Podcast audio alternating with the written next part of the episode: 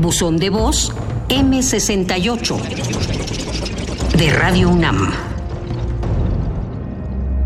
Mi testimonio es que teníamos un ejemplar de la primera edición de la democracia en México del doctor Pablo González Casanova, que todos los del comité de lucha leíamos brevemente durante nuestro regreso de las brigadas o antes de las asambleas en la Facultad de Ciencias, de la que yo fui representante después de la masacre del 2 de octubre, y ese libro, cuando el ejército invadió Ciudad Universitaria, desapareció de donde lo teníamos en la mesa de la dirección de la Facultad de Ciencias, a donde, repito, lo leíamos.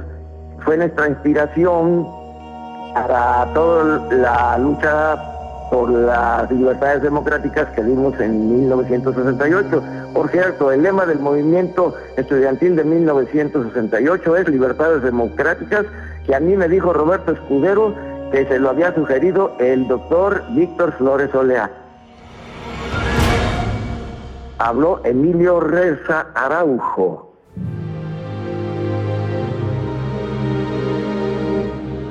Gracias por compartir su testimonio. Recuerde que nos puede llamar al 56 23 32 81. Radio UNAM. Experiencia sonora.